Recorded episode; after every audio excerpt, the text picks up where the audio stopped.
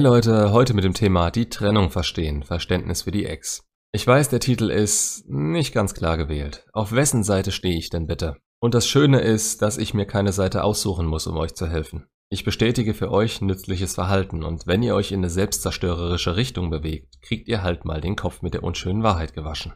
Und es ist eine Tatsache, dass ihr im Moment der Trennung eure Ex nicht versteht. Ihr könnt und wollt es nicht. Euer erster Impuls ist natürlich, es verstehen zu wollen, um es zu ändern. Aber das ist an der Realität vorbei, denn es ist in dem Moment nicht zu ändern.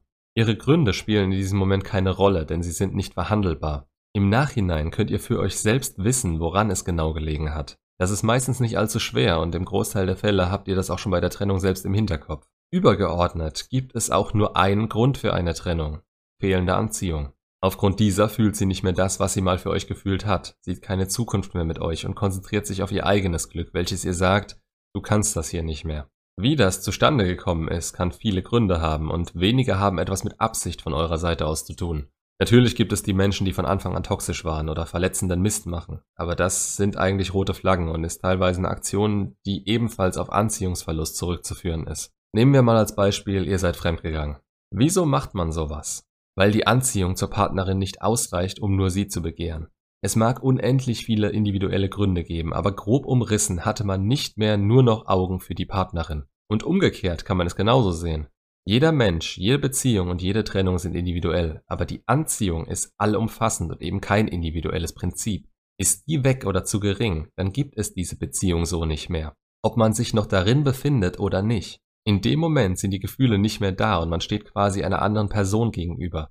Einer Person, mit der man noch so viel seiner Vergangenheit teilt, wie Erinnerungen, Insider, man fühlt sich verbunden, aber es ist nicht mehr dasselbe Hochgefühl wie früher und es ist auch nicht durch eine tiefgründigere Verbindung, durch Vertrauen oder sonst was, was sich in einer 30-jährigen Beziehung noch Liebe nennt, ersetzt worden.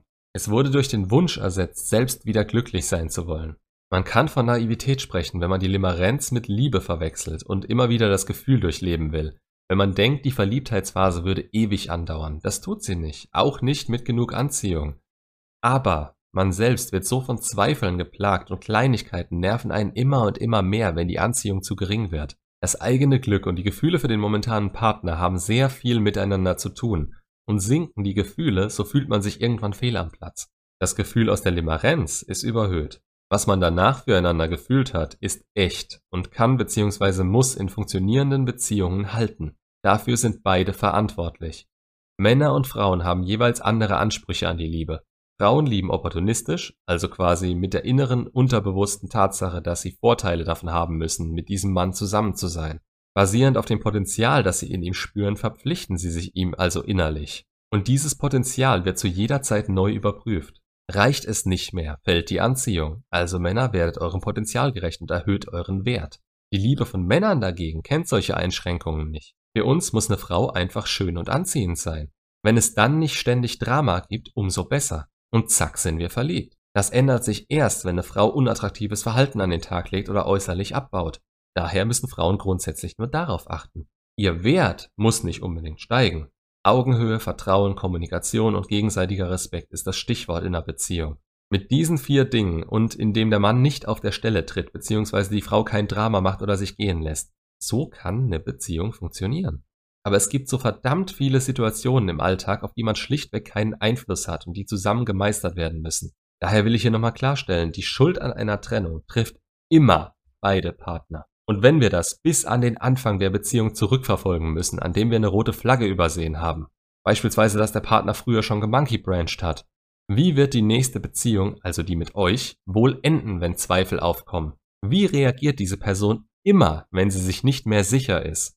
Sie lässt den aktuellen Partner noch eine Weile an ihrer Seite, während sie eine Beziehung zu einem anderen aufbaut und lässt ihn dann fallen, wenn sie diesen anderen sicher hat. Das wird sich nicht ändern, wenn dazwischen nicht viel Zeit vergangen ist und sie aktiv an sich arbeiten konnte.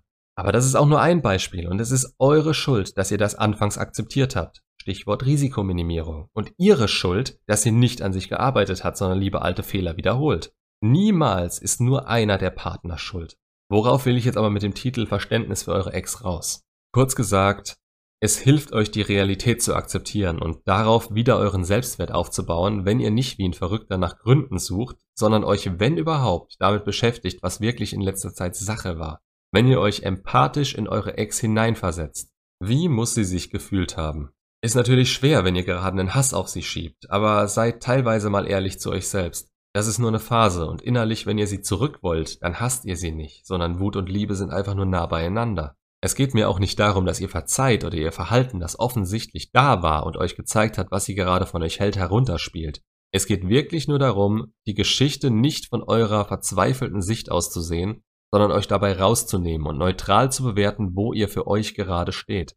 Man hat meistens diese ganzen Worst-Case-Szenarien im Kopf, die dann zu weiteren Gedankengängen führen und gefühlt findet man immer neues Zeug heraus, was sie gemacht, gedacht oder gefühlt haben könnte.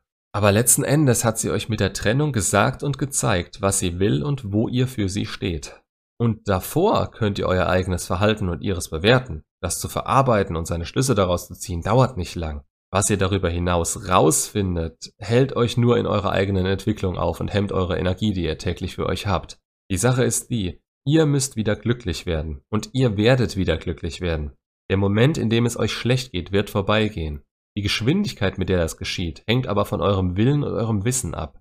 Das Wissen können ich und andere euch hier so gut es geht vermitteln. Euren Willen habt nur ihr selbst im Griff. Und wenn ihr innerlich die Stärke besitzt, das große Ganze zu sehen und euch auch von Anfang an in eure Ex hineinzuversetzen, dann seid ihr in der besten Position für jedes erdenkliche Ziel, das ihr haben könntet. Denn all diese Ziele setzen voraus, dass ihr euch selbst wieder aufbaut. Und wenn ihr wisst, was in der letzten Beziehung schief ging und wer welchen Anteil daran hatte, wie gesagt, jede Beziehung ist individuell und mit einer neuen Partnerin werdet ihr dasselbe Problem möglicherweise nicht haben, weil sie anders damit umgeht. Aber innerlich ist wie bei eurer Ex da ein Defizit und damit fällt man früher oder später auf die Schnauze. Ob jetzt in einer Beziehung, im Freundeskreis oder bei der Arbeit. Wir reden hier nicht davon, dass man eine bestimmte Fähigkeit nicht hat. Wir reden von tiefgründigen, emotionalen und psychischen Defiziten, die jeder Mensch irgendwo hat und die wir aber ausbessern können, wenn wir die Defizite denn mal bemerkt haben. Geht man direkt in die nächste Beziehung, wird das schwierig, denn das lenkt einen vom eigentlichen Problem ab. Das ist auch der eigentliche Grund, weshalb viele sagen, nimm deine Ex nie zurück. Denn die Chance, dass ein Partner, der Schluss gemacht hat, an sich arbeitet, ist gering. Wieso auch? Er ist in der höheren Position und hat die Kraft, Schluss zu machen und alleine klarzukommen. Der Druck dazu, etwas an sich selbst ändern zu müssen, ist nicht da.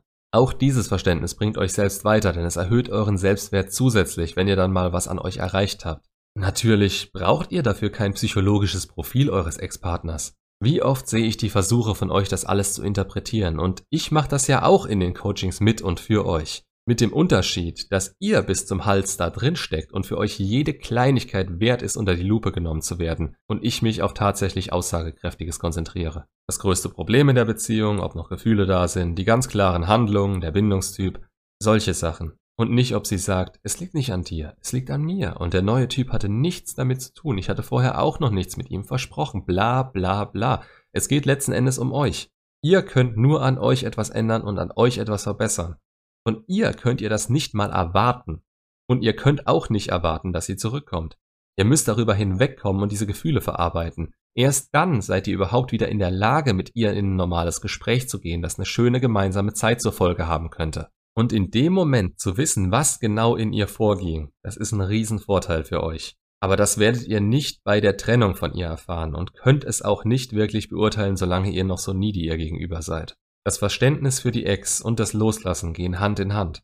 Mit Verlustangst zu versuchen herauszufinden, warum sie sich wirklich getrennt hat, ist, als würde man russisch Roulette mit seinen Gefühlen spielen. Macht's gut und bis zum nächsten Video.